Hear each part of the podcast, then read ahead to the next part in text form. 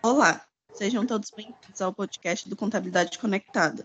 Hoje é o 28º episódio da série Ciência Aberta. O objetivo dessa série é apresentar de forma prática e objetiva a produção e o conhecimento científico gerados no curso de graduação e pós-graduação em Ciências Contábeis da UNB, numa linguagem clara e acessível. É uma parceria entre o projeto de extensão Contabilidade no Ambiente Conectado com a Sociedade e o Programa de Pós-Graduação em Ciências Contábeis da Universidage de Brasília, PPG Conte. Eu sou Luana Jennifer Pereira de Oliveira, estudante de graduação em Ciências Contábeis da Universidade de Brasília e faço parte da equipe do Contabilidade Conectada. E no episódio de hoje conversaremos sobre a pesquisa A Imprevidência da Previdência, como o ciclo de vida afeta as escolhas de aposentadoria. Oriunda da dissertação de mestrado, a pesquisadora Eduarda Augusto Salles Rodrigues Gomes da Silva, da UNB, e sobre a orientação do professor César Augusto Tibúcio Silva, do PPG Conte da UNB. Agradecemos a gentileza do professor César e da Eduarda em aceitarem nosso convite para participar desse episódio da série Ciência Aberta. E para começar, poderia explicar de forma sucinta para os nossos ouvintes o objetivo principal e a motivação de sua pesquisa? Sim, obrigada, Luana. Antes de começar, antes de te responder, eu só queria agradecer por esse convite da professora Ducinelli e dizer que é uma alegria estar aqui porque eu admiro muito esse projeto. Eu ouvi o podcast 2 lá da, do professor César com a orientanda dele de doutorado, a professora Mariana, e desde lá eu venho acompanhando, então é uma alegria fazer parte do projeto. É, então, para te responder, né, o objetivo geral dessa, dessa nossa pesquisa, da dissertação, foi analisar como o ciclo de vida afeta as escolhas de aposentadoria com relação à previdência. E o que nos motivou essa pesquisa foi olhar para a Previdência como uma ferramenta para prévia alocação de recursos financeiros a longo prazo, né, podendo auxiliar as pessoas para que não ocorra uma dificuldade no nível de renda no momento da aposentadoria, né, que é quando a renda proveniente do trabalho ela cai a zero, né? É, a literatura no, na, nesse sentido, né, nessa, nesse tema da previdência, corrobora que a distância temporal ela muda as respostas dos indivíduos aos eventos futuros. Então, ao escolher entre resultados tardios ou incertos, os indivíduos eles tendem a descontar o valor de tais resultados com base no tempo esperado ou probabilidade de sua ocorrência. Então, essa perspectiva assume que o valor subjetivo de uma recompensa né, futura, ela é cada vez mais descontada ou reduzida, né, do valor nominal, do seu valor nominal, em razão do atraso em recebê-lo. Então, assim, nós partimos dessa base teórica de que os indivíduos geralmente descontam o futuro ao preferir receber recompensas imediatas às postergadas. O título da sua dissertação, ele destaca um assunto que provavelmente muitos dos nossos ouvintes não conhecem. Para um melhor entendimento da sua pesquisa, você poderia nos explicar o que seria a imprevidência da previdência? É, eu sempre penso no título como uma porta, sabe? É uma porta de entrada, né? Um portal para a sua pesquisa. Então, penso que tem que ser atrativo para o leitor, né? E gerar uma curiosidade. E, eu, eu, penso que esse título ele gera essa curiosidade, né? A imprevidência da previdência. E assim, é, tentando explicar como que veio esse, esse tema, né? A gente parte do ponto de que grande parte da população é, brasileira é endividada? Então, logo há uma ideia no senso comum e que foi corroborada por essa pesquisa de que as pessoas não se preocupam ou não se planejam financeiramente ou ainda não possuem conhecimento suficiente para poupar ao longo da vida.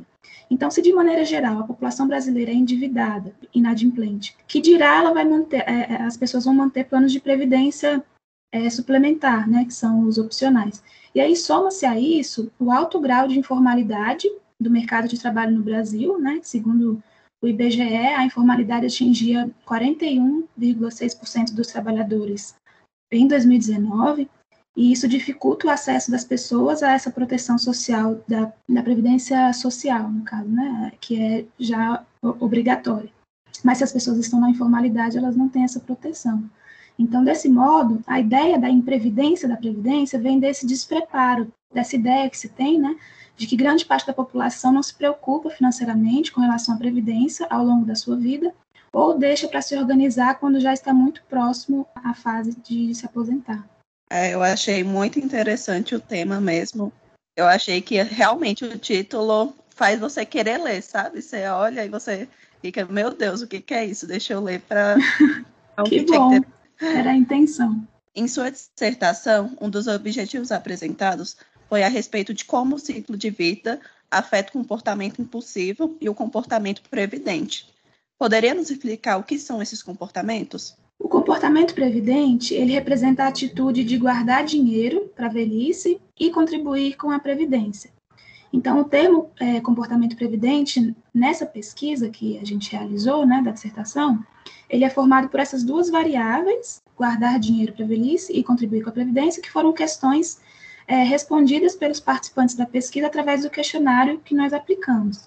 Já o comportamento impulsivo foi uma variável comportamental incorporada ao estudo para ajudar a avaliar os respondentes e relacionar com suas escolhas sobre aposentadoria e previdência nas diferentes etapas do ciclo de vida.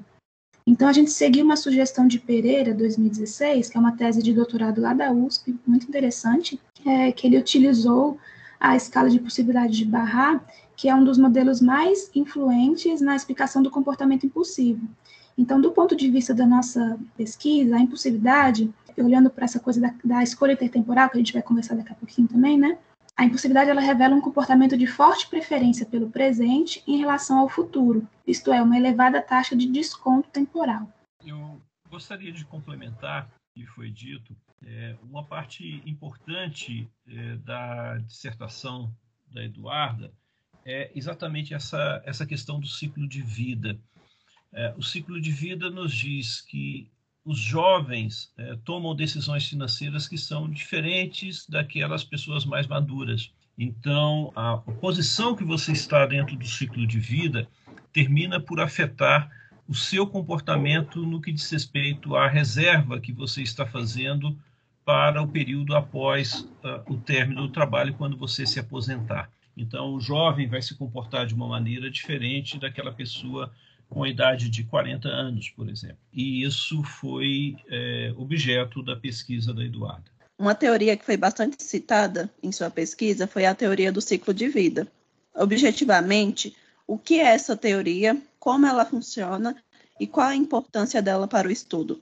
A teoria do ciclo de vida, ela sugere que os indivíduos buscam formas de suavização do seu bem-estar ao longo do tempo. Essa teoria diz que os indivíduos eles poupam ao longo da sua vida ativa de trabalho, é, tendo em vista financiar o seu próprio consumo na aposentadoria. Né? Então, é uma teoria de cunho racionalista, né? que diz que os seres humanos são racionais, se planejam, né? e, e é até engraçado isso porque é um contraponto que a gente faz é, da própria pesquisa que, como resultado, a gente vê um, um, um, comportamento um pouco diferente do que essa, do que essa teoria prevê. Né?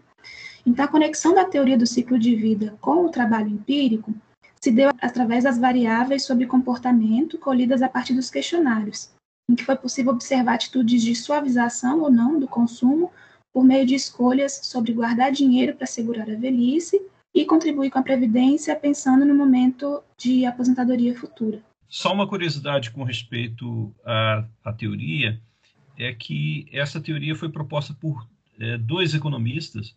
Um deles é, veio a falecer e que, de certa forma, fez com que a teoria ficasse é, relegada a segundo plano durante um certo tempo, né, e depois foi publicada postumamente. E o outro é, economista é muito conhecido daquelas pessoas que estudam finanças, que é o Modigliani.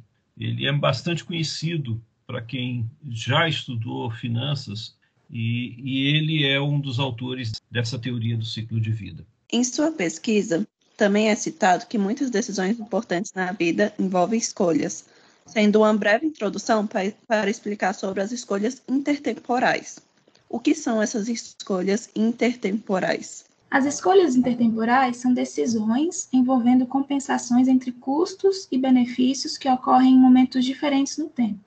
Então, uma, uma, outra forma da gente entender e conceituar a escolha intertemporal é compreendê-la como uma troca voluntária que uma pessoa faz consigo mesma, aonde retardar o desfrute de algum valor no tempo pode gerar um benefício adicional. Então, basicamente, a ideia da escolha intertemporal é a pessoa se ver precisando fazer, to tomar escolhas, por exemplo, nesse caso, escolhas de previdência, né? Se ela vai poupar e de que forma ela vai fazer essa poupança.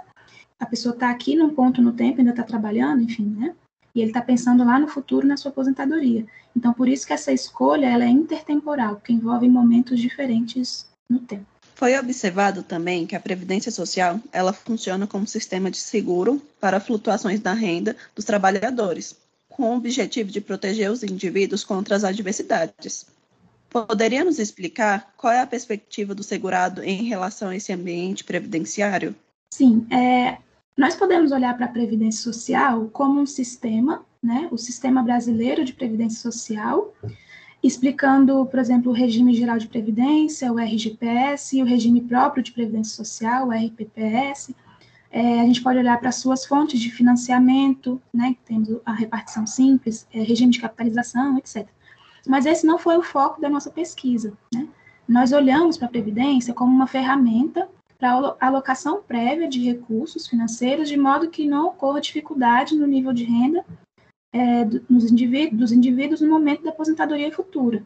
Então, logo, a nossa análise não estava voltada ao sistema de previdência, o sistema brasileiro de previdência social em si, e, e nas formas de administração desse sistema pelo governo, mas a gente estava olhando para a perspectiva do segurado, é, tendo em vista o segurado e, e, esse ambiente previdenciário, é, como que é, né, para esse para essa pessoa que vai se aposentar.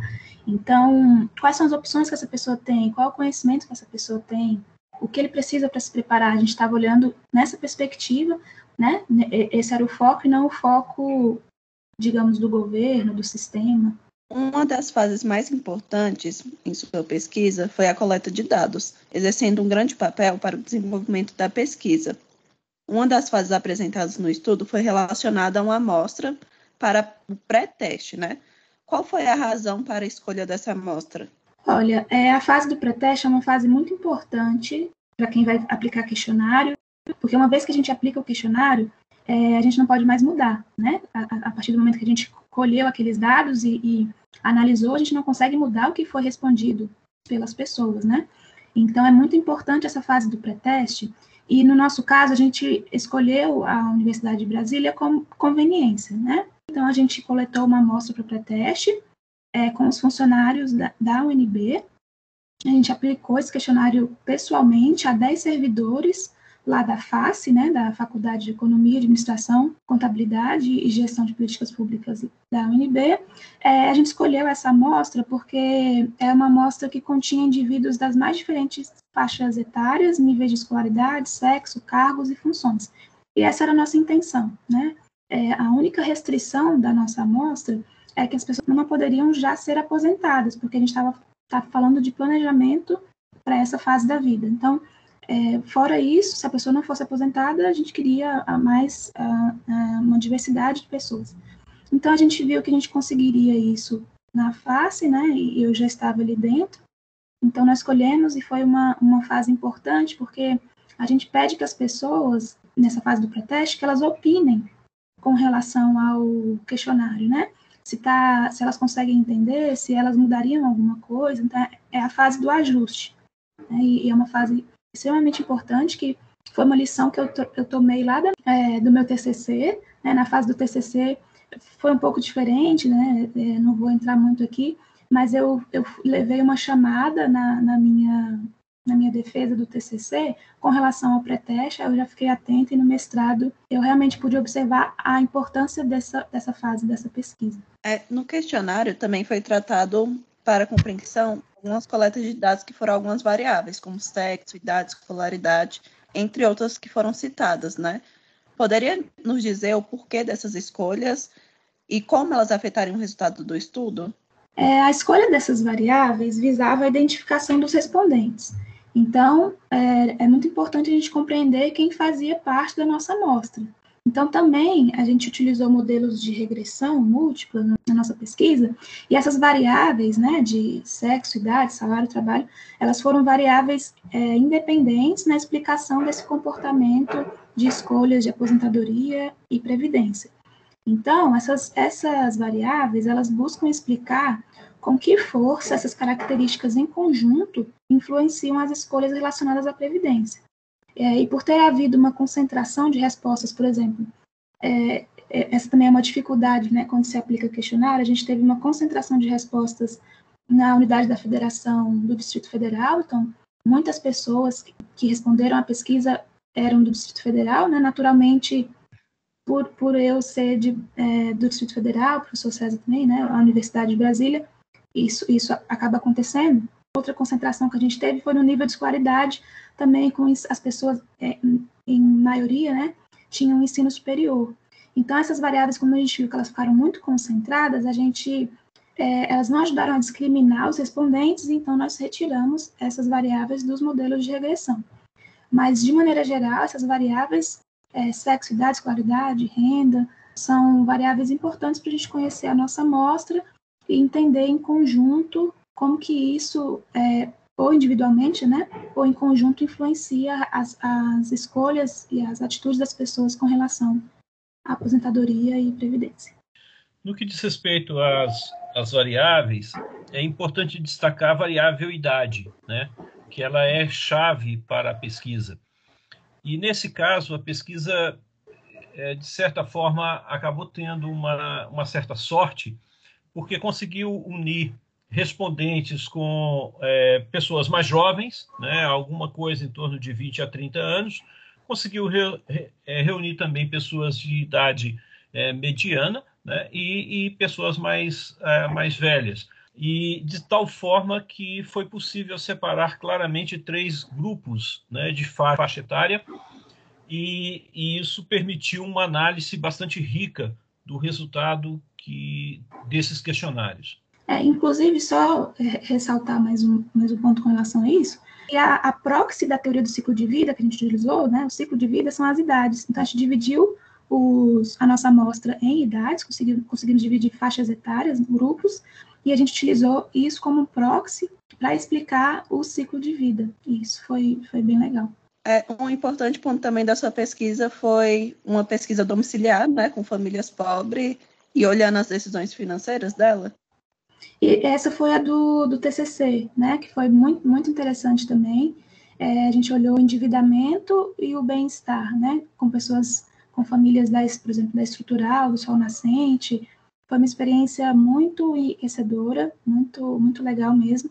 Foi um pouco diferente porque foram entrevistas, né, a gente teve uma preocupação, como as pessoas eram de baixíssima renda, algumas poderiam não ler e escrever, então, eu fui é, lendo o questionário e as pessoas iam, iam, iam, me respondendo. Foi muito rico também e a gente e eu pude observar algumas coisas assim gritantes, né? Por exemplo, as pessoas às vezes não tinham é, muito o que comer, né? Faltavam coisas básicas, mas tinham um celular de última geração, uma TV é, gigante na sala, né?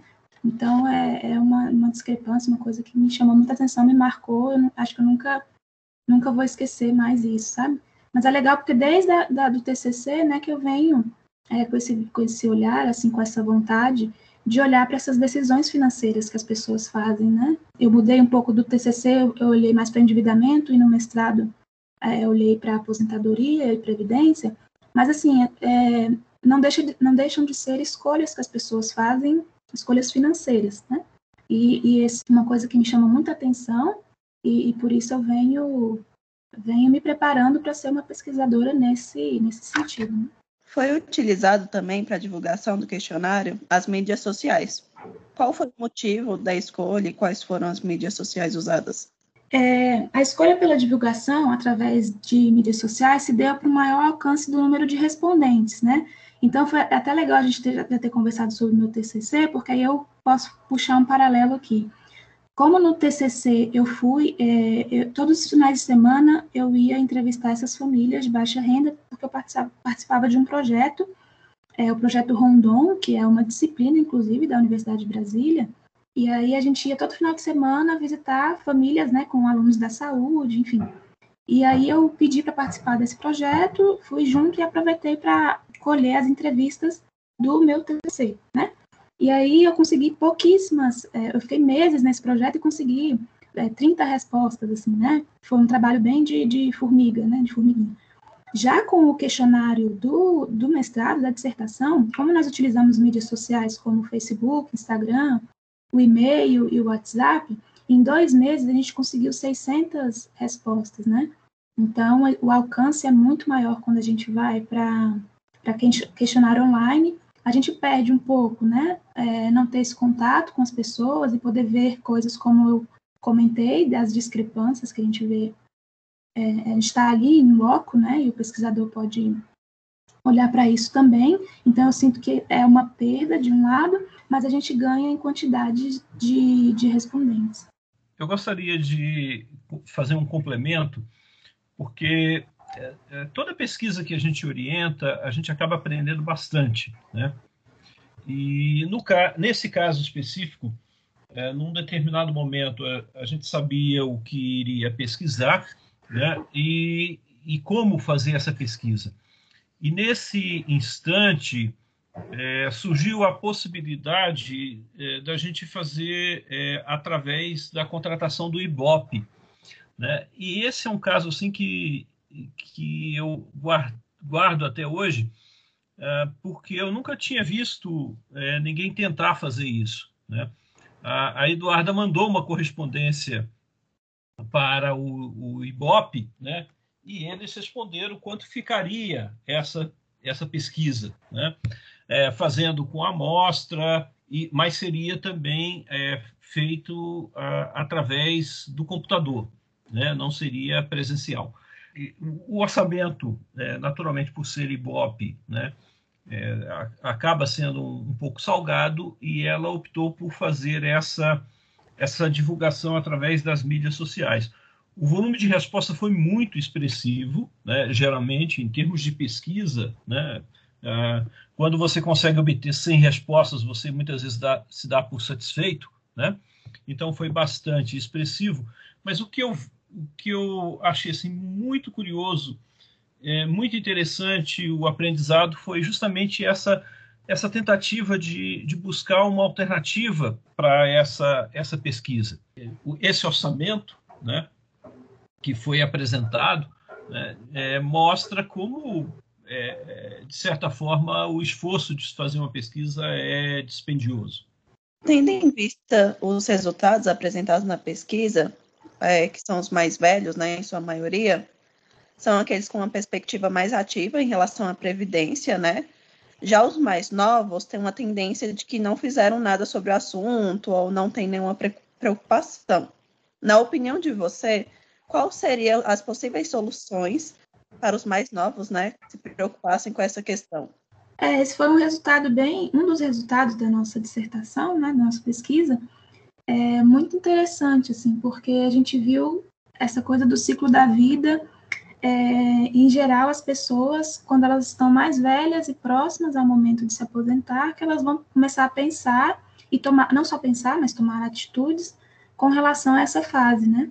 E bom, já é, e é complicado você se organizar só nesse momento, né? Quanto antes começar, é, melhor. A gente vê que os jovens, de maneira geral, é, para nossa pesquisa, eles não estavam preocupados, não estavam tomando nenhum tipo de, de atitude, né? Não, não se comportavam de forma a se planejar ou se preocupar com, com isso.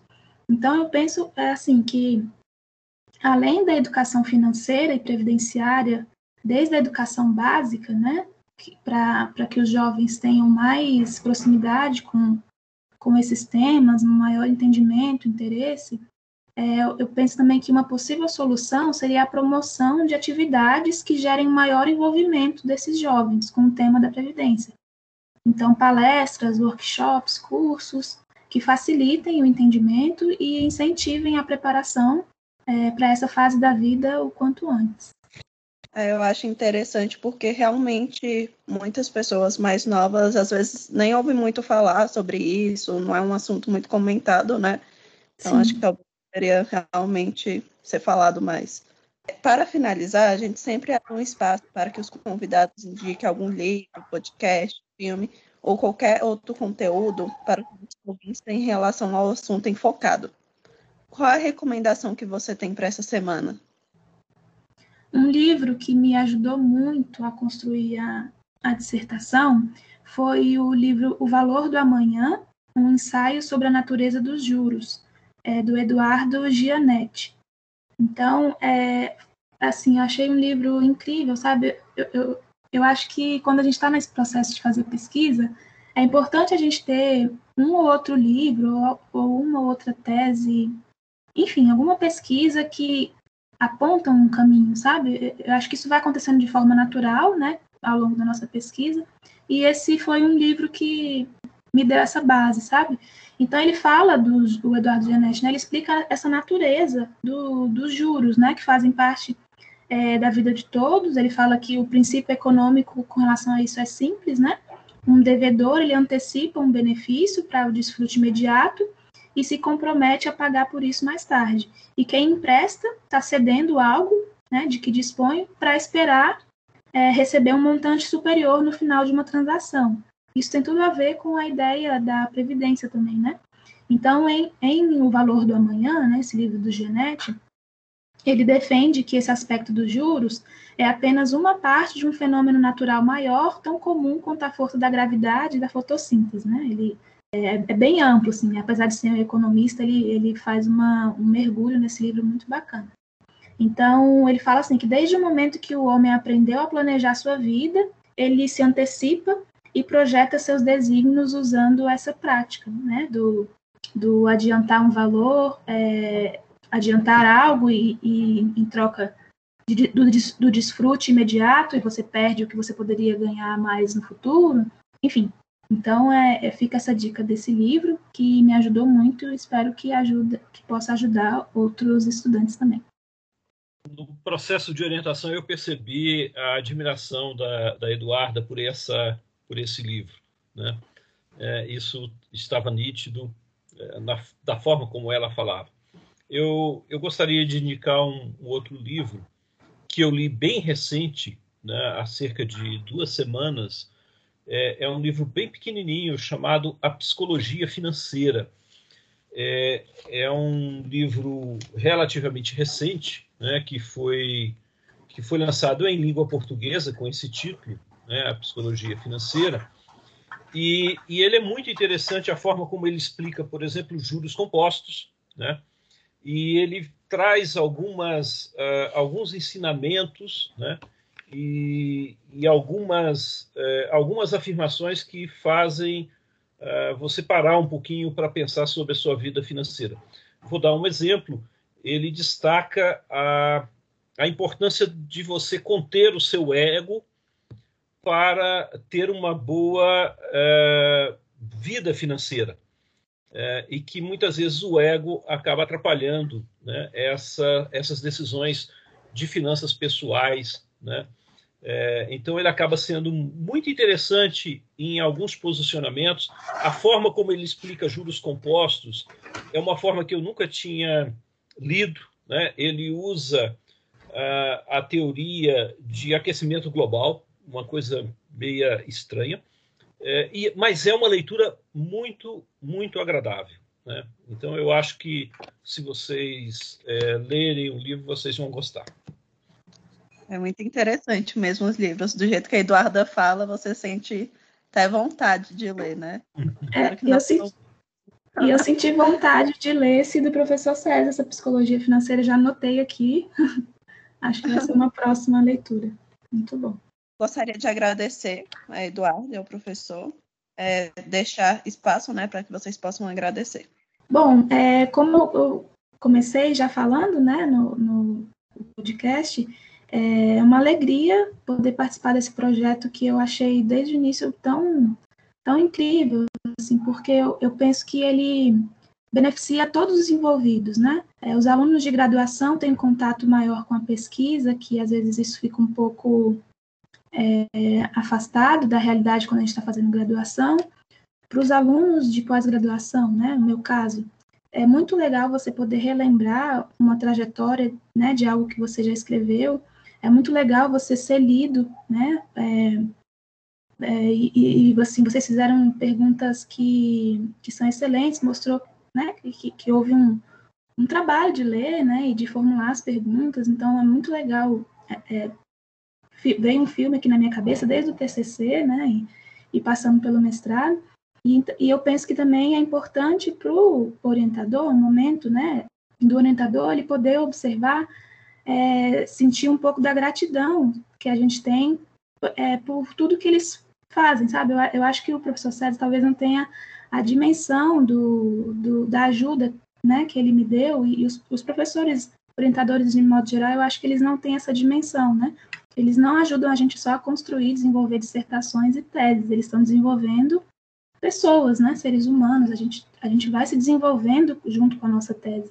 Então, claro que é um momento muito difícil e, e que dói, porque crescer dói, né? Mas a gente ter uma ajuda e um apoio de, de pessoas, né, como o professor César, é, fazem toda a diferença. Assim. Além de me dar oportunidades, ele me dá possibilidades, né? Eu tenho abertura de falar do que eu, do que eu gosto, e isso é um privilégio. E, e que bom que nós temos orientadores como ele que, que dão essa abertura, né? E, e fazem e buscam, fazem de tudo para que o trabalho saia de qualidade. Então, muito obrigada, né, ao professor César. Espero que que ele consiga receber a, a, gratidão que eu tenho por ele, que é imensa, que não, não, não tem nem, nem como expressar. E, e, esse projeto eu acho que é muito importante, né, da, esse projeto da professora Dulcinelli, muito importante por isso, sabe? É, todos os envolvidos saem se beneficiando. Então, muito obrigada e parabéns. Eu nunca tinha pensado sobre essa, essa ótica, olha que, que interessante. Mas é, eu acho que, que é um projeto muito importante, o projeto que a Dulcinelli se propôs, é, deve dar um trabalho muito grande né, de selecionar, de, de motivar os alunos a participarem, de fazer essa ponte dos alunos de graduação com a pesquisa de mestrado e, e de doutorado, né, de, de incentivar a leitura desses, desses trabalhos e, ao mesmo tempo, fazer uma divulgação é, por um meio que não é tradicional em termos de, de, é, de, divulgação científica, geralmente a gente pensa numa tese, numa dissertação como né, um trabalho escrito, né, e de repente a pessoa pode escutar do próprio pesquisador né, e eventualmente do orientador como é que se deu o trabalho e muitas vezes algumas coisas que não estão narradas dentro da, da dissertação, né? É, é essa parte que é o, os bastidores né, da, da feitura do trabalho. Com respeito à orientação, eu não, é, eu só tenho a agradecer a todos os meus orientandos. A Eduarda também faz parte desse é, desse desse conjunto, né? E, e, existe um provérbio, né, que eu vou fazer uma adaptação aqui, é coração de orientador é igual coração de mãe, né? é alguma coisa assim. Então, a, a gente sempre vê com muito carinho. É, eu me lembro das vezes que nós discutimos o trabalho de TCC é, no meu gabinete, eu, ocupava um cargo e ela aparecia lá para discutir, né? como uma aluna de graduação e de repente agora ela está no, no doutorado, né, fazendo pesquisa de alto nível. É, então, é, obrigado pela oportunidade, né, Eduarda. É, a professora do Cinelli, eu acho que, que é um projeto fantástico, tanto é que toda vez que ela fala, olha, tem um, um, um ciência aberta aqui, imediatamente eu já, já marco na agenda, porque eu julgo que é um projeto é, inovador, né? É, e ao mesmo tempo importante no processo de divulgação da ciência. É, obrigado às duas. E obrigado à, à, à aluna, né, a, a Jennifer, que, que nós tivemos o contato e que soube preparar tão bem a, a, a, o processo de entrevista. É, eu gostaria de agradecer né, também aos nossos ouvintes do Ciência Aberta, a mestranda Eduarda Augusto, por nos oferecer um pouco do seu tempo para explicar esse assunto que é de extrema relevância para os jovens e também para os que são mais próximos né, da aposentadoria. Agradecer ao professor César pelo belo trabalho que ele tem feito com seus alunos. É, eu mesmo fui orientando dele agora na graduação, então, assim, eu é, posso ver por essa perspectiva, né? Porque a Eduarda foi tanto na graduação quanto no mestrado, e, né, quem sabe agora eu faço um mestrado e também seja orientanda dele, porque eu sei que ele realmente faz um ótimo trabalho, assim, desde o começo, sempre está nos acompanhando. Então, muito obrigado, professor.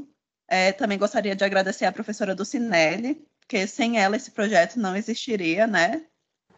E por último, não se esqueçam de seguir os nossos canais, né? Que são Instagram, YouTube, Spotify, Facebook e Twitter.